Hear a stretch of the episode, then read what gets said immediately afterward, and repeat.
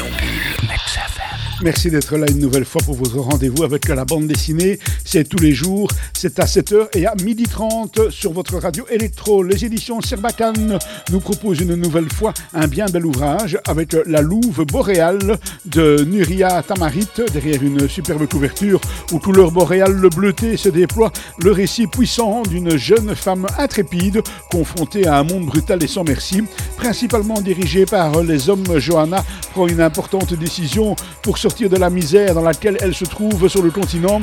Elle a entendu parler d'un Eldorado, un pays au-delà de l'océan qui promet la richesse rapide à qui est capable d'y récolter de l'or. Elle est très vite confrontée à la plus dure des lois naturelles, celle du plus fort. En effet, elle tente de se joindre à un groupe d'orpailleurs, mais tous refusent d'accueillir une femme. Johanna se résout alors à affronter le Grand Nord seule, une entreprise téméraire dont elle ne mesure d'ailleurs pas l'ampleur du danger. Son sort est-il pour autant pire que celui d'autres femmes qui ont été acceptées par un groupe d'hommes pour leur servir de guide Elles sont humiliées, dépouillées et subissent même des sévices corporels et fuir seules dans cet environnement hostile et suicidaire.